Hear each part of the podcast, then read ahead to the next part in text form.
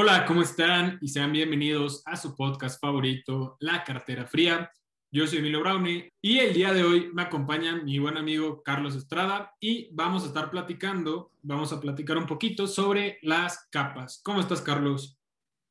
Me encuentro muy bien. Este tema que vamos a cubrir hoy es un tema súper interesante y creo que es, es muy bueno que todos los que estamos en el mundo cripto pues entendamos muy bien cómo es que funciona la capa 0, capa 1, capa 2, todo esto, para poder tener como que un poco más de conocimiento en el aspecto técnico, porque muchas veces eh, la gente invierte en proyectos y ni siquiera saben eh, a qué capa pertenecen, no saben el funcionamiento de las capas, del proyecto, de nada.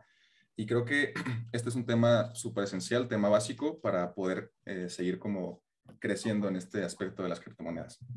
Así es, de acuerdo. Este, ¿Cómo te gustaría que lo abordáramos? O sea, a lo mejor como ir recorriendo de capa 0 a capa 2 y poder ir explicando cada una, algo así por el estilo, ¿no? Como para hacerlo lo más didáctico posible.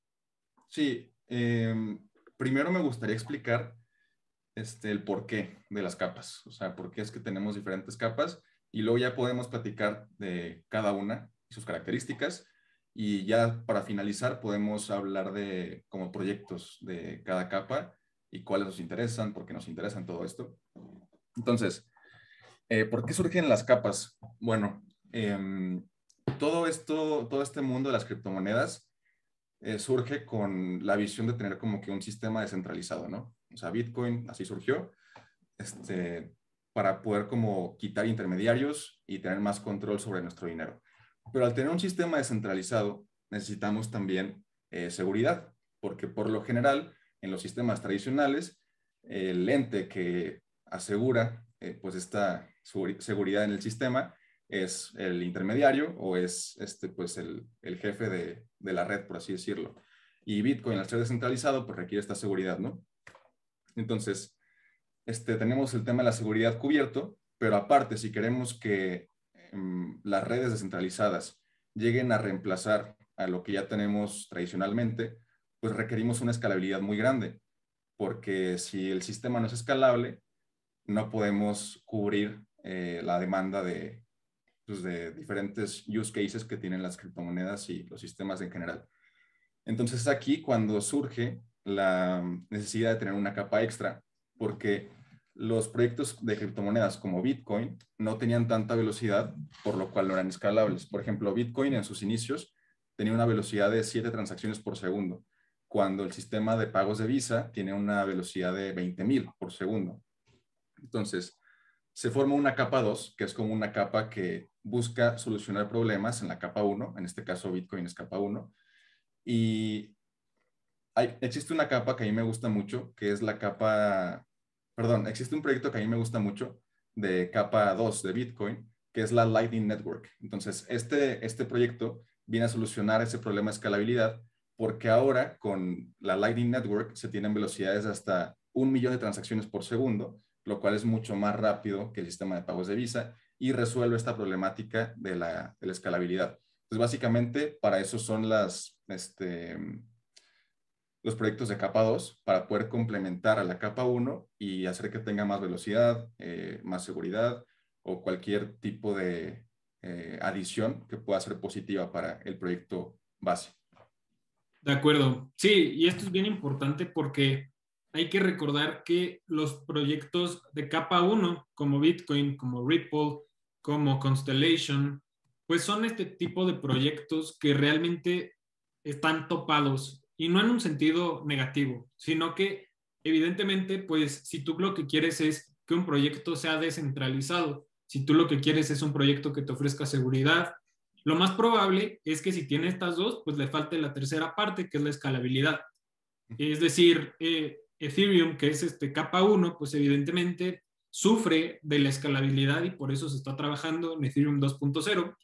Y a falta de escalabilidad, pues por eso es que vemos que se satura el sistema, se saturan las transacciones, las comisiones suben y además no son tan rápidas como lo que se ofrece, por ejemplo, o lo que se busca ofrecer con Ethereum 2.0. Ahora, también es importante mencionar que dentro de la capa 2, eh, pues como comentas, ¿no? Es la creación de estas aplicaciones para apoyar a la capa 1. Y creo que a mí lo que más me interesa de la capa 2 son todos los proyectos que se basan en el ERC20, ¿no? Que realmente son este, pues proyectos muy interesantes y que realmente nos han demostrado que son súper útiles. Incluso creo que si comparamos, hay que entender que la capa 1 pues son como los fundamentos y las bases y la parte de la capa 2 son las aplicaciones que apoyan, ¿sabes? Como de, de apoyo. Eh, justamente estás platicando de, de RS20, que es, bueno, son estos tokens que corren en la red de, Ethereum. Y seguramente ya conocen un montón de, tokens RS20 como eh, Chainlink, eh, Ocean Protocol o Uniswap. Hay un montón de, tokens. Y como ya lo, lo comenta Emilio, pues todos estos sirven para diferentes, tienen diferentes casos de uso, ¿no? Por ejemplo, Chainlink pues quiere traer información del mundo real a la blockchain de forma sencilla. Eh, Uniswap permite los intercambios de forma rápida en la red de Ethereum, etc. Y justamente hay otro proyecto de capa 2 que a mí me gusta mucho del lado de Ethereum, que es, que es Polygon. Y Polygon justamente eh, como que llegó a, a resolver todos los problemas de Ethereum antes de que llegara Ethereum 2.0, porque Polygon realmente hace que las transacciones en Ethereum sean más rápidas y con comisiones súper bajas. Em, por eso mucha gente cuando quiere comprar, por ejemplo, NFTs, prefieren comprarlos en la red de Polygon o venderlos en la red de Polygon, porque si comparamos una comisión de Ethereum que está tan saturado, puede llegar a ser como de unos, no sé, 400 dólares la pura comisión, y en Polygon tenemos comisiones de centavos de dólar o incluso menos. Entonces, es muy interesante lo que pueden llegar a lograr las, los proyectos de, de capa 2. Y bueno, Emilio, creo que hemos hablado mucho de, de capa 1 y, y, capa 2. Ahorita vamos a profundizar un poco más en, en, los dos, pero me gustaría que empecemos hablando de, de capa 0 y por qué es tan, tan interesante esta tecnología. Actualmente según mi investigación, pude encontrar que hay tres proyectos de, capa cero, que son, bueno, no cuatro, perdón, que son como que los más populares, son Polkadot, Kusama, Cosmos y Avalanche. Fíjense que yo no sabía que Avalanche era capa cero hasta que me puse a investigar más, más a fondo. En un principio que creí que era capa 1, pero es, es capa cero. Y estos eh, proyectos de capa cero, pues buscan interconectar todas las diferentes eh, blockchains de capa 1, como Bitcoin, Ethereum, Solana, este, y un montón de, redes más que tenemos en esta primera capa. Y bueno, este, no sé si quieras complementar un poco más lo del tema de, capa cero, Emilio.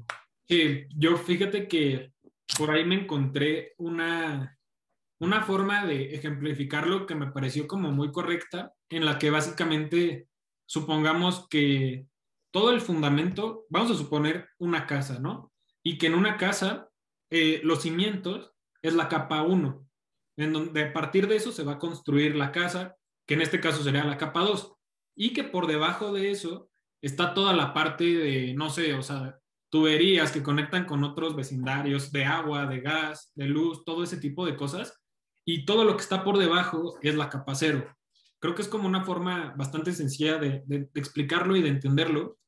Y sí, definitivamente creo que la capa cero es de las más importantes porque pues tienen el trabajo de, como comentas, interconectar y esto lo que va a brindar es que va a hacer todo tipo de transacción, todo tipo de movimiento, lo va a hacer mucho más sencillo y además este, pues va a quitar ciertos limitantes, ¿no? O sea, por ejemplo, que si de repente tú quieres comprar un, proyecto, a veces tú lo quieres, yo lo que hago, por ejemplo, que compro a veces en Binance, a veces lo que tengo que hacer es comprar Bitso, eh, en Bitso, comprar XRP, mandarlo a Binance, y a veces antes de comprar el proyecto, porque no lo puedes comprar con XRP, pues lo tienes que convertir a Bitcoin, por ejemplo, ¿no? O sea, se me viene el caso de, me parece que Cardano no lo puedes comprar con XRP o cosas así, que lo tienes que convertir primero a Bitcoin para partir de ahí comprar.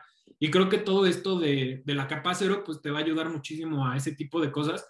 Y eso nada más es hablando de las transacciones, ¿no? Evidentemente, pues van a haber muchos más usos. También hay que recordar que hablando de la capa 2, pues nosotros a lo mejor escuchamos, ah, pues sí, este, los tokens del RC20 y demás. Pero esto va mucho, más allá, ¿no? O sea, cuando hablamos de la capa 2, pues la idea es los contratos inteligentes, hablamos de los préstamos eh, de artículos reales, pero por cripto, o sea, como que todo ese tipo de cosas que hemos platicado que permiten hacer proyectos como Cardano, por ejemplo, pues evidentemente corren en esta capa, ¿no? Claro. Y creo que mm, otra, creo que la analogía que tú hiciste, Emilio, de la, de la casa es muy, muy, buena y creo que nos puede quedar a todos muy claro cómo es que funciona todo esto de capa 0, capa 1, capa 2. Y mm, nada más para reforzar un poco lo que comentas de poder como interconectar las diferentes blockchains, creo que otra buena analogía podría ser, imagínense que ustedes tienen su, su teléfono celular, ¿no? Y ese teléfono celular está con un proveedor, supongamos, eh, no sé, eh, voy a inventarme un nombre de proveedor, proveedor máxima, ¿no? Entonces ese proveedor este, les da internet, les da acceso al teléfono, todo esto, y aparte su celular pues tiene este, aplicaciones, ¿no? Este, por sí mismo. Ahora imagínense que ustedes no pudieran comunicarse con teléfonos que tuvieran el proveedor, eh, un proveedor distinto, ¿no? El proveedor este, Prius, por ejemplo, otro nombre random. Este, lo que hace la capa cero es que ustedes puedan comunicarse de forma sencilla entre diferentes blockchains. Y si yo tengo mi, mi o sea, en este ejemplo, en la capa cero podría ser pues, el sistema de telefonía que tiene el país, ¿no? O sea, que pueda interconectar las diferentes, los diferentes proveedores para que todos puedan intercambiar información y, que se pueda, hacer, se pueda dar un mejor uso a la red este, porque realmente si tú tuvieras, por ejemplo, un teléfono y solo pudieras comunicarte con la gente que tenga el mismo proveedor, sería una pesadilla realmente y los teléfonos no serían tan, tan utilizados como lo son ahora. Este, el poder comunicarte con cualquier eh, proveedor o cualquier blockchain, pues es lo que realmente le da utilidad a, la red. Sí, y justamente, Carlos, eh, como comentas, ¿no? De nada, bueno, sí nos serviría, pero sería como mucho más complicado ponerte de acuerdo con tus conocidos, ¿no? De, ah, todos compren en este para que podamos comunicarnos, ¿no? Y, y, digo, esto ya es como la capa que mencionabas, la capa cero, y en esta analogía tuya del celular, pues la capa dos serían las aplicaciones que te podrían ayudar a solucionar más problemas, ¿no? A lo mejor este, dentro de la capa 2 podrías este, tener, no sé, eh, dentro de la capa 2 viene mucho esto de, del DeFi, ¿no? También. Entonces, es bien importante, pues, entender que por más que sean conceptos complicados, ¿no? Si una persona apenas está entrando y le comentan qué es el DeFi o qué es el, son los tokens del RC20 o cosas de ese estilo, entendemos que puede sonar muy abrumador, pero créanme que es muy interesante ponerte a investigar, ponerte a conocer y entender cómo es que más allá de ser competencias por ser diferentes tokens, todo se termina complementando uno a otro, ¿sabes? Entonces, si tú puedes esperar que a cierto token de capa cero le vaya bien, eso nos hablaría que habría una mejor conexión entre los tokens de capa 1, lo que podría hacer que también en consecuencia tengan un mejor futuro, ¿no? Claro, sí, es, muy importante eso que comentas y, más a la hora de invertir, este, me acaba de venir a la mente la idea de que realmente cuando tú, siento que el riesgo es mayor conforme vas avanzando entre capas. Este, porque si tú inviertes, por ejemplo, en Ethereum, que es capa 1, y a Ethereum le va bien, pues genial, ¿no? Pero si tú inviertes en, una, en un este, proyecto que está en capa 2, por ejemplo, que complemente Ethereum o que complementa Solana, si a la red madre, o sea, la red de capa 1 le va mal, realmente el proyecto que lo complementa le va a ir mucho, mucho peor. O sea, porque tiene un market cap menor, este, realmente el uso que, que puede llegar a tener pues es menor que el de la red principal. Y depende. Sí. Y creo que cuando ustedes vayan a invertir en un proyecto de, de capa 2, busquen a qué red pertenece. Por ejemplo, en el caso de Chainlink, pues pertenece a la red de Ethereum, ¿no? O el caso de um, Kava, Kava pertenece a Cosmos. Que Kava es, es capa 1, pero pertenece a la capa 0 de, de Cosmos. Entonces, si de, pronto a Cosmos le va mal, que fue lo que vimos en los últimos meses, que cayó todo, todo el mercado, pues a le fue peor, porque realmente si los usuarios en Cosmos empiezan a disminuir o el desarrollo de Cosmos empieza a disminuir, pues ¿qué va a pasar con los proyectos que son dependientes de, de esa red? Les va mal. Sí, claro. Entonces, en este caso, podríamos pensar o podríamos asumir que los más conservadores serían capa 1. De ahí yo creo que me iría personalmente por capa 0 y, capa, y después capa 2. O sea, si tuviéramos que asignarle como una calificación de riesgo A, B y C, yo creo que los pondría como 1, 0 y 2 en cuestión de riesgos. No sé si estás de acuerdo con eso. Sí, estoy completamente de acuerdo. Y más porque los proyectos de capa 1 son los que llevan más tiempo en el mercado. O sea, Bitcoin fue el primero y es capa 1, Ethereum le siguió, también es capa 1. Y, y estos proyectos capa 0 empezaron a surgir eh, porque la gente se da cuenta de que, oye, pues está muy padre, tenemos Bitcoin, Ethereum, diferentes redes capa 1, pero ¿cómo es que las vamos a mezclar y cómo es que les vamos a dar utilidad para que realmente podamos tener como que esta adopción en largo plazo, ¿no? Entonces ya empiezan a surgir proyectos como Polkadot, como Cosmos y como Avalanche, que son buenísimos, pero no tienen tanto tiempo en el mercado como Bitcoin, Ethereum. Em, y por lo mismo, pues tienen una capitalización de mercado más baja, son más volátiles, etcétera. Y así te vas con, con capa 2, realmente no hay ningún proyecto capa 2, me atrevo a decirlo, no hay ninguno capa 2 que esté en el top 10 de CoinMarketCap, pero déjame lo verifico. Creo que son puros capa 0 y 1. Sí, no hay ninguno capa 2 que esté en el top 10. Em, bueno, Terra, que es? Es este. Bueno, es capa 2, ¿no? Porque es, es de... Es que Terra es de Cosmos y Cosmos es capa 0. Creo que sí es eh, capa 2, ¿no? Terra. ¿O no? No estoy 100% seguro. Creo que, creo que es capa 1 porque te digo, corre en, Cosmos y Cosmos es 0. Em, y estoy, estoy equivocado porque realmente sí hay algunos proyectos capa 2 en el top 10. Son las stablecoins. Sí. Eh, Tether, USD Coin, todas esas monedas estables son, son capa 2. Pero es, es complicado que un, que un capa 2 tenga tanto market cap. En este caso, las stablecoins lo tienen, porque pues son esta manera sencilla de tener como el valor del dólar en criptomonedas y poder hacer intercambios en diferentes exchanges. Realmente el volumen que se tiene de transacciones con USDT, que es capa 2, es mayor a cualquier otra criptomoneda. Si, tú, si ustedes se ponen a ver, el volumen de transacciones es mayor que el de Bitcoin incluso. Sí, ahorita lo, lo estoy viendo y Tether pues tiene un volumen de 24 horas de 44 mil millones de dólares y el de Bitcoin es de apenas 19 mil millones de dólares. Y digo apenas entre comillas porque sigue siendo muchísimo, ¿no? Pero en este caso Tether pues sí tiene más del doble que, que Bitcoin y triple de Ethereum, 40 veces lo de BNB y pues BNB es el, token del exchange más grande que existe. Entonces, eso nos habla de lo importantes que son las stablecoins también. Sí, acabo de, investigar lo de Luna para darles la información completa y Luna sí es capa 1. Capa 1. Ya las stablecoins que corren en la red de Luna ya son, son capa 2. Ok. Pues sí, tiene sentido que sea esta base de como este hub para las otras stablecoins, ¿sabes? que sea como este punto y las stablecoins sean lo que complementan a, a Terra. Tiene sentido. Y luego quiero hacer un, comentario rápido. Es que creo que muchas personas em, creen que los únicos proyectos capa 1 son, por ejemplo, Bitcoin y Ethereum, ¿no? O sea, realmente no, no saben de más proyectos porque pues, son los más conocidos, esos dos realmente. Son los que ya son como mainstream, por así decirlo.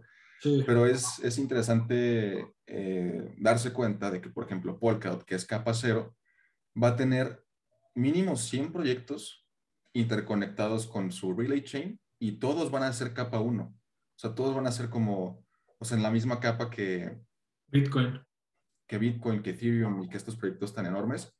Y en este momento pues son pequeños, ¿no? Los capa 1 de, de Polkadot y de Kusama, pero podría llegar a ser que en el futuro eh, sean tan utilizados, que se empiecen a desarrollar proyectos de capa 2 por encima de esos de capa 1 que corren en Polkadot y realmente eh, ver, por ejemplo, a Moonriver, a Moonbeam, eh, a Kala, diferentes proyectos este, florecer, porque al ser capa 1, tienen esta ventaja de que son mucho más seguros y mucho más, pues sí, seguros es como lo más importante de, los capa 1.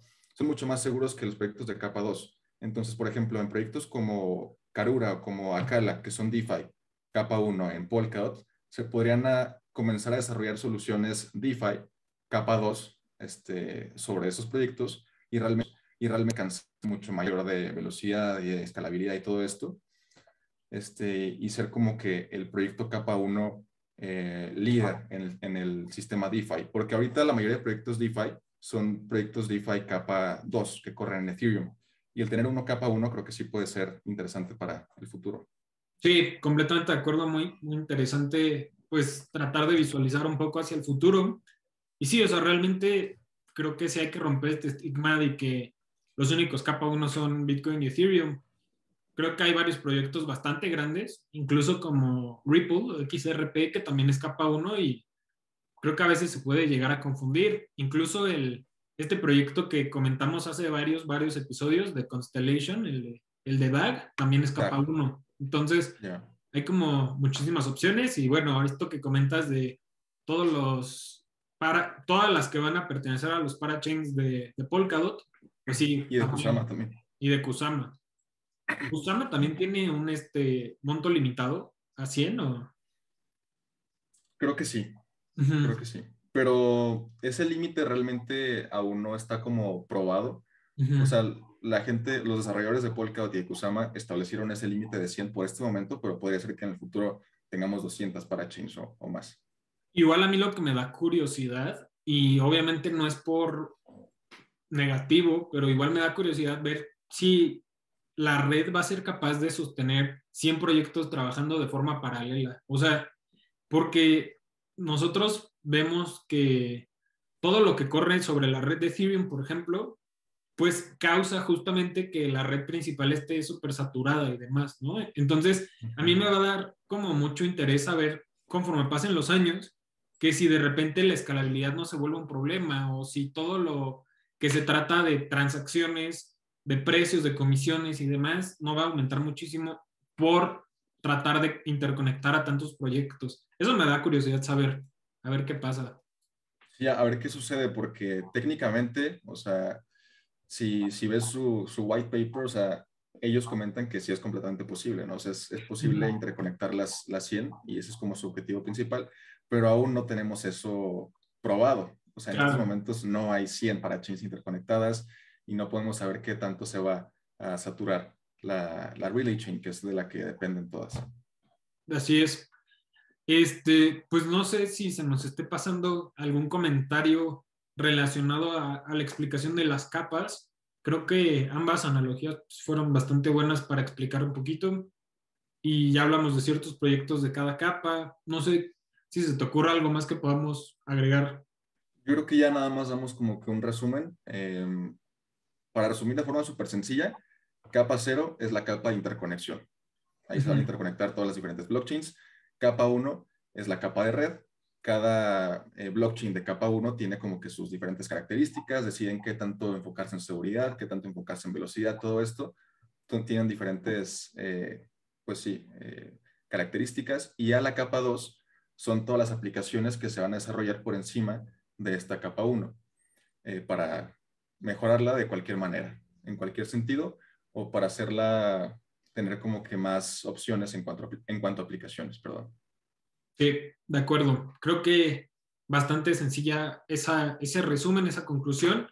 Igual creo que va a estar importante que si nos están escuchando en Spotify y les quedaran dudas, entren a YouTube al video y déjenos sus comentarios también o, únanse de plano al, al, Telegram de la cartera para que ahí podamos tratar de apoyar si les quedó alguna duda o simplemente platicar o discutir proyectos en capa 0, capa 1, capa 2, que pues, les puedan llamar la atención también, ¿no? Claro. Y bueno, este, ¿te gustaría que hablemos ahora de proyectos de capa 0, Emilio? O...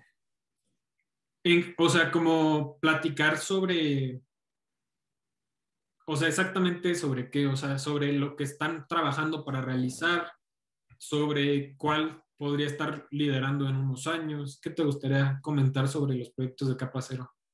Realmente, bueno, a mí me gustaría hablar sobre esos que les comenté, que son como que los cuatro que, que conozco en este momento, que son Kusama, Polkadot, eh, Cosmos y Avalanche.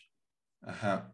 Seguramente se preguntarán, eh, pues en cuál, en cuál invierto, ¿no? En cuál me enfoco. O sea, realmente no, no podemos estar seguros de cuál va a ser como el, el proyecto capa cero número uno en el futuro. Es muy complicado decirlo porque la tecnología va pues avanzando a niveles súper rápidos y de pronto proyectos que creíamos que eran súper innovadores o súper interesantes terminan siendo aplastados por proyectos que son aún más innovadores y aún más interesantes. Em, y bueno, para resumirles de forma rápida cada proyecto, este, pues Polkadot fue creado por, Gavin Wood, que fue el que creó el lenguaje de programación, el que se hizo Ethereum, que es Solidity. Y pues busca eh, arreglar muchos problemas que tenía Ethereum, ¿no? Uno de los más eh, notorios era que en Ethereum cualquier persona puede crear su propio token y venderlo así sin ningún problema, un token RC20. Entonces surgían muchas estafas de gente que supuestamente tenían un proyecto buenísimo en, capa 2, un token RC20, lo vendían y terminaba siendo un scam, ¿no? O sea, era nada más puro robo de dinero. Esto no se puede hacer en Polkadot porque si tú tienes un proyecto que quieres poner en, en las parachains de Polkadot, tienes que participar en la subasta y la comunidad te tiene que apoyar para poder conseguir un lugar. Y pues la comunidad no te va a apoyar si no tienes eh, un proyecto bueno y si no les muestras que realmente estás haciendo avances en cuanto a ese proyecto, ¿no? De hecho, muchos de los proyectos que quieren entrar a Parachains ya son proyectos totalmente funcionales eh, y al ver que son funcionales, pues la gente los está apoyando y ya consiguen ese lugar, ¿no? O sea, Polkadot se presta mucho menos a, a este tipo de, estafas y a que cualquier persona pueda crear su, su token. Y bueno, Kusama es la red hermana de Polkadot, funcionan de forma súper similar, nada más que Kusama es mucho más rápido y mucho más barato para poder eh, hacer como que deploy tus aplicaciones en, Kusama para poder desplegarlas. Es mucho más barato y más rápido. Y ya Cosmos, eh, Cosmos es un ecosistema súper interesante que ha despegado en los, últimos, en los últimos meses y que realmente con las caídas que hemos tenido no ha caído tanto el token.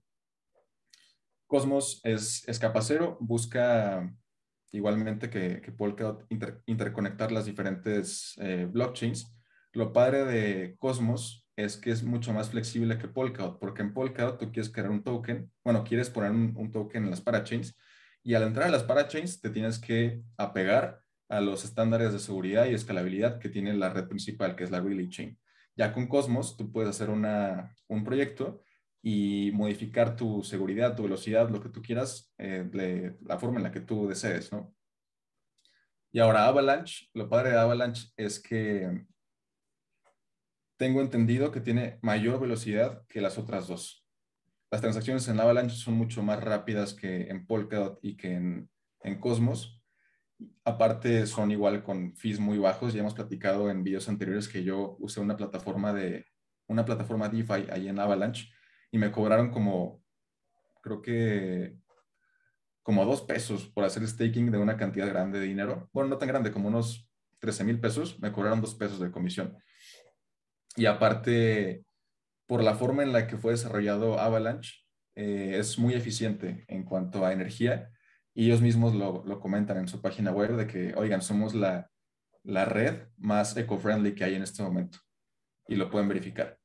Entonces, esas son como que las más importantes en este momento eh, y yo creo que todas van a seguir desarrollándose. O sea, realmente no es como que solo una se vaya a quedar con el puesto de, de la mejor este, red capacero, sino que todas tienen sus puntos positivos y negativos y tal vez eh, alguien puede tener un proyecto y diga, no, ¿sabes qué? Pues a mí me conviene más desplegarlo en Polkadot porque me gusta toda esta seguridad que tiene, etcétera. Y otro tal vez diga, no, pues yo quiero desplegarlo en, en Avalanche porque me gustan las condiciones bajas, me gusta que sea eco-friendly y todo esto. Y así, o sea, realmente siento que es como, como con AWS, otra analogía. O sea, las empresas tienen sus aplicaciones web, ¿no? Y quieren desplegarlas en algún sistema de nube. Entonces, pueden elegir AWS, pueden elegir eh, Azure, que es de Microsoft, pueden elegir eh, el sistema de Google.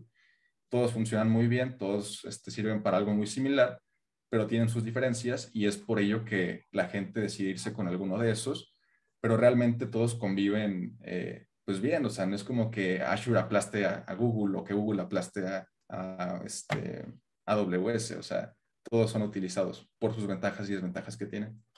Sí, yo creo que una analogía interesante que podremos mencionar para todo esto de la capa cero, pues son las redes sociales, que justamente también buscan que una interconexión entre usuarios, entre personas, y yo creo que no, bueno, se me haría raro escuchar de alguien que solo use una, ¿sabes? O sea, yo me imagino que hay personas que usan WhatsApp, hay personas que usan Instagram, YouTube, TikTok, y saben que cada una tiene un uso diferente. O sea, yo se me haría raro que alguien diga, solo tengo una porque siento que todas me dan la misma experiencia, ¿sabes?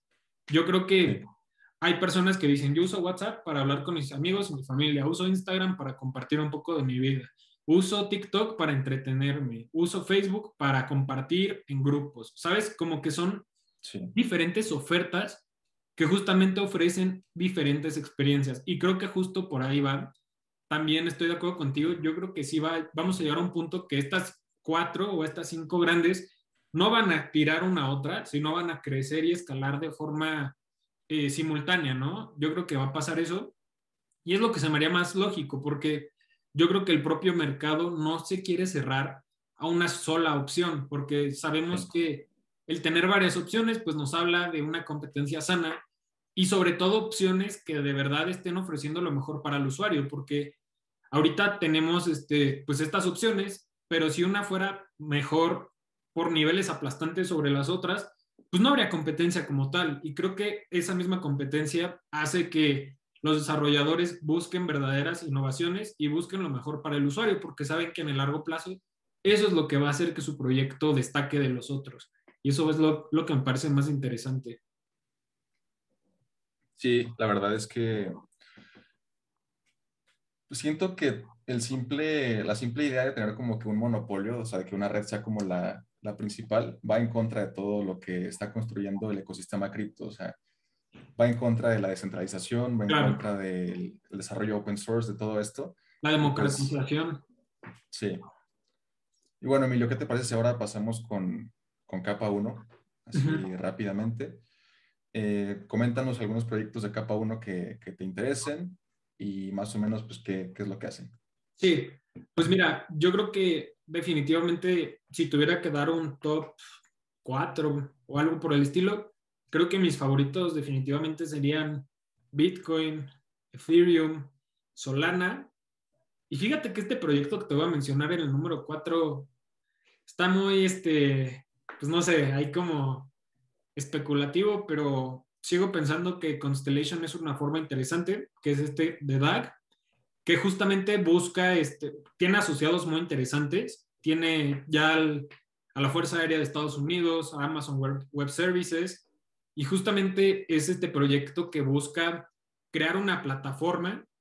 Vamos a suponer que es como un Shopify, ¿sabes? Que es como, que es una plataforma que te ayuda a desarrollar tu propio proyecto y no es como una plantilla que te permita simplemente como Wix, ¿sabes? Que ya te dan todo y que ya lo copias y lo pegas, le cambias el texto. Más bien, yo lo que entiendo es que es un proyecto en el que realmente te acompañan con el desarrollo, te ayudan a customizarlo como tú quieras y a realmente ofrecer cosas que te ayuden a destacar. Y lo padre es que no aceptan a todos los proyectos. En este sentido, me parece algo como parecido a lo de Polkadot. Aquí no hay una comunidad como tal, pero tú tienes que mandarles tu white paper como tal y ellos te van a decir, no le vemos futuro, o sí lo vamos a apoyar. Y creo que eso está bien padre porque ese mismo filtro te va a ayudar a destacar buenas ideas de las malas y creo que ese es como un proyecto que más me podría interesar que está por debajo del lugar 50. O sea, porque todos los que mencioné anteriormente pues, están prácticamente en el top 10. Ajá. Entonces, yo creo que sería ese. ¿A ti hay alguno que, que te llame la atención de capa 1? Pues los que ya comentaste y creo que también agregaría Luna, que Luna está en el puesto 9.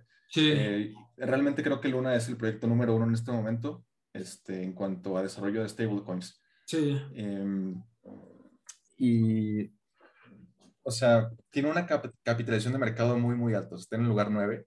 Y a pesar de eso, siento que estamos en una etapa muy, muy temprana. Porque las stablecoins que se usan en Luna no son conocidas por nadie. Si tú le preguntas a, una persona promedio que si conoce Luna, que si conoce sobre las stablecoins, pues no, no va a saber ni qué onda. Y me parece súper interesante que ya estén adoptando en algunos países, como en Corea del Sur, que ya se acepta la stablecoin de, de Terra, pues en algunos supermercados, como si fueran los Oxus, y puedes comprar ahí con, con la stablecoin. Y lo único que me parece un poco como un arma de doble filo en Luna es que de pronto se pueden desarrollar stablecoins que mm, sean usadas para fines pues no tan, no tan buenos, ¿no? Pero pues es parte de la libertad que se tiene en, en el ecosistema blockchain. Claro, yo lo que te iba a comentar que no me parece tan positivo, en este caso sobre Terra, que me preocuparía un poquito, es que esto que comentas, ¿no? Yo por lo menos no conozco los nombres de estas stablecoins de Terra. Entonces, esto me, me da a entender que el mercado digo, no quiero reducir a que todos piensan como yo, evidentemente, pero sí, sí no conozco a ninguna persona que sepa de criptomonedas específicamente, que sepa los nombres, ¿sabes? Y esto más bien me hablaría de que tal vez está creciendo con base a promesas y no tanto un entendimiento de la gente, ¿sabes? O no tanta como profundización del tema. Y esto me daría a entender que o lo comparo con alguna empresa, ¿sabes? Como con Virgin Galactic en su momento que creció muchísimo y, era a, base de puras promesas y es lo que no me gustaría que pase. O sea, que realmente veamos proyectos mucho más conocidos, mucho más fáciles de aplicar y que realmente en un futuro, no te digo que en dos años porque no lo voy pasando, pero a lo mejor en unos diez sí puedas ir incluso aquí a tu localidad y usarlos, stablecoins de Terra. Sería genial.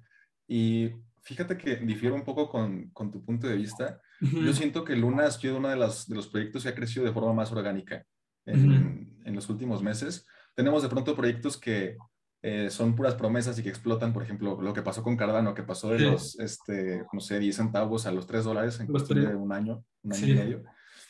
Y Luna también tuvo un crecimiento explosivo, pero siento que sí fue fundamentado porque el token de Luna va creciendo en precio conforme más uso se le va dando las, a las stablecoins que tiene la red, porque parte de la, de la tarea de este token, que es Luna, es mantener estables a las diferentes eh, stablecoins. Y si tú quisieras sacar un stablecoin, supongamos que tienes una, no sé, supongamos que eres el presidente de algún país, ¿no? Sí. Y a ti te gustaría que se use un stablecoin que replique a la moneda de tu país, ¿no? O que replique al dólar que se usa en tu país. Tú tienes que eh, depositar una cantidad en Luna igual a la cantidad de, tokens, de stablecoins que tú quieres forjar. Por como una garantía, ¿no? Ajá, es como una garantía. Tienes que dejar lo mismo en Luna que lo que tú vas a forjar en, en USDT y esos tokens se van quemando con el tiempo, por lo que el precio de Luna va, va aumentando. Y mm, para que ustedes lo tomen en cuenta, el token más usado de Terra Luna es UST. Se llama UST y es un stablecoin. Realmente es como este, Tether o como USDC, todas esas. Y está en el puesto 15 de CoinMarketCap. O sea, realmente sí, sí tiene mucho uso y puede ser que no sea tan conocida como eh, Tether porque pues Tether está en el lugar 3, ¿no? Pero si tú usas exchanges centralizados, seguramente te habrás, se habrán dado cuenta de que pues, USD es una opción, se llama Terra USD, y les digo, está en el lugar 14, perdón, ya tiene un market cap de 11 em, mil 11 mil millones de dólares. Sí, aquí estoy este, revisando un poco. Sí está en un lugar muy alto, pero aquí lo que yo hago en comparación ponte a pensar, aquí sale su volumen en 24 horas. Estamos hablando de 277 millones de dólares en Terra USD, que lo comparamos con Tether, que son 44 mil millones. Entonces, es, una diferencia abismal y entiendo que el simple hecho que ya esté en un top 15 a nivel CoinMarketCap es súper impresionante, pero a mí sí me da cosa que se, esta brecha solo siga creciendo, ¿sabes? Y no puedan como recuperarse o simplemente seguirles el ritmo. Sí es una diferencia abismal, pero sí está muy interesante que, que este proyecto, que se encuentre en un número 9, ya tenga un proyecto posicionado en un número 15. Eso me parece muy interesante. Exacto. Sí, es una locura. Es como si eh, ahorita Polkadot tuviera, por decirte algo, a Kusama en un top 13, ¿sabes? O 14. Yo los, algo, algo así. Y Kusama... para... Pues, o sea, realmente el único otro proyecto de capa 1 que tiene un proyecto capa 2 en el top 10 es Ethereum. O sea, que tiene a Tether. Sí. Y, ya es el único, porque el que le sigue después de Tether, pues es... Em, ¿Qué otro? Creo que Chainlink, que está hasta el 22. Sí. Sí.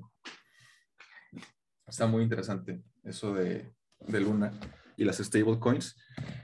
Y bueno, creo que mm, hablando de estos proyectos de capa 1, empezamos a hablar de, de capa 2 también, ya hablamos un poquito de las stablecoins. Y proyectos de capa 2 que te interesen, Emilio, ¿cuáles son tus, tus favoritos? ¿Por qué? Cuéntanos un poco. Pues mira, eh, definitivamente me interesa mucho, este, me interesa Uniswap, me interesa me parece que este sí es capa 2. No sé si estoy completamente seguro, pero Decentraland me interesa bastante. Sí, es capa 2. Es capa 2. Decentraland me parece interesante. Yo personalmente ya empecé a comprar, ahora sí, bien, bien, porque realmente no la tenía y me está llamando mucho la atención. Tuvo una corrección ahí interesante de precio, bajó de los 3 dólares, me pareció interesante. Y yo creo que Chainlink también podría ser eh, como la tercera opción que me parece interesante. Si no me equivoco, hace rato, bueno, es que Cardano es, es uno o dos. Según yo es dos. Cardano es, es uno. ¿Es uno? Sí. No, pues entonces solo serían esas tres. Bueno, no solo, pero serían las que más me interesan. Chainlink, Uniswap y, y Decentraland. ¿A ti? ¿Qué te, qué te llama la atención? Eh, pues las que ya comentaste también me gustan mucho.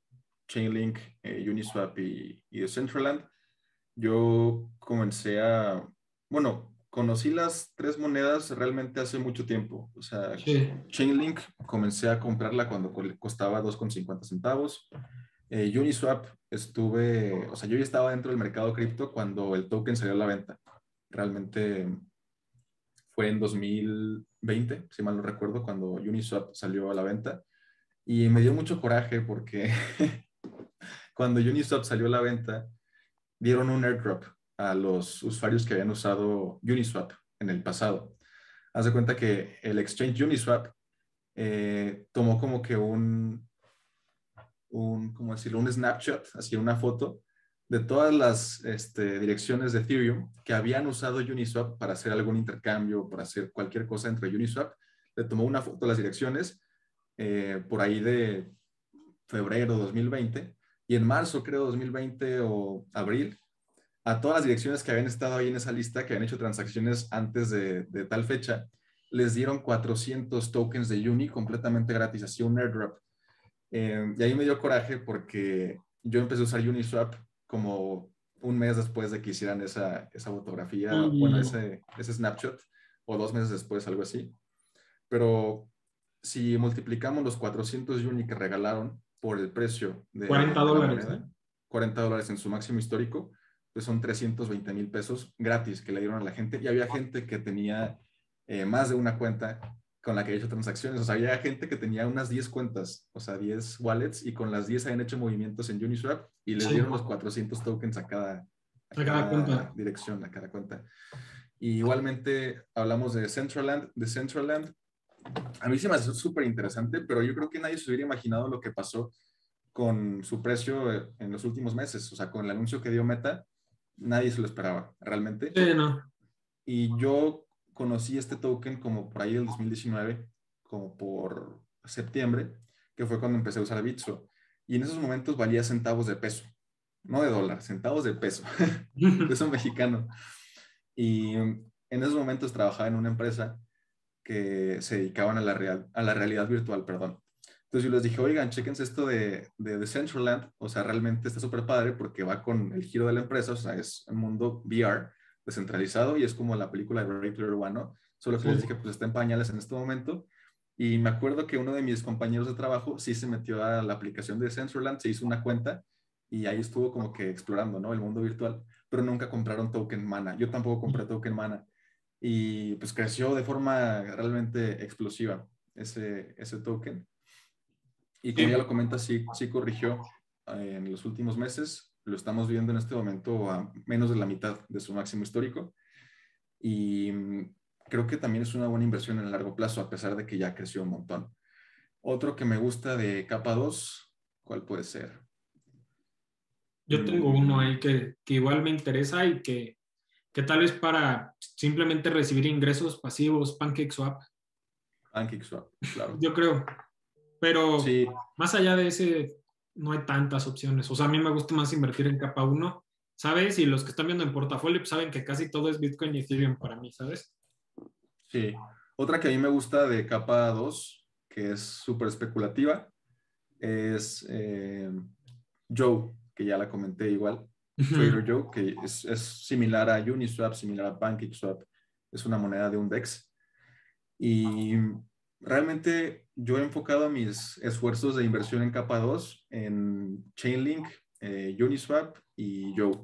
Realmente no, no he puesto a invertir en más proyectos de, de capa 2 porque sí me gustan más los capa 1 y capa 0 para el largo plazo. Sí, a mí también como comentamos al principio, pues simplemente guíense que los más estables va a ser el 1, luego el 0 y luego el 2. Y eso va a ser el riesgo que van a estar asumiendo. Y no tiene nada de malo, solo entiendan que sí van a correr más riesgos invirtiendo en tokens capados, ¿no? Sí, claro. Y mm, bueno, creo que hasta aquí podemos dejar el episodio. Les platicamos un poquito de cómo es que se categorizan estas capas, cómo funcionan, algunas analogías para que lo entendieran de forma más sencilla. Esperamos que lo hayan entendido. Ya saben que si no, si no les quedó claro, pues nos pueden mandar ahí un mensaje por Telegram. Tenemos un grupo de Telegram. Les dejamos el link en la descripción del video y también en Spotify. Creo que lo tenemos. Eh, o si no lo tenemos, pues ahí lo pongo. Y mm, esperamos que pues, si les haya gustado, ya saben, si les gustó, compártanlo, déjenos su calificación aquí en Spotify, déjenos su like, su comentario y esperen más podcasts como este. Sacamos todas las semanas. Les pedimos una disculpa porque este tardó un poquito más. Por lo general sacamos los lunes y este salió en jueves, pero trataremos de seguir con esa constancia de sacar los lunes. Y ya saben que si quieren ver más contenido de esto, tenemos el canal de YouTube. Ahí subimos una competencia súper super interesante de portafolios. Pueden ver la estrategia de Emilio contra mi estrategia. Y mm, también subimos tutoriales y otros este, videos muy informativos. Sí, suscríbanse, compártanlo y pues muchísimas gracias por acompañarnos por este video y pues nos vemos en la próxima. Nos vemos.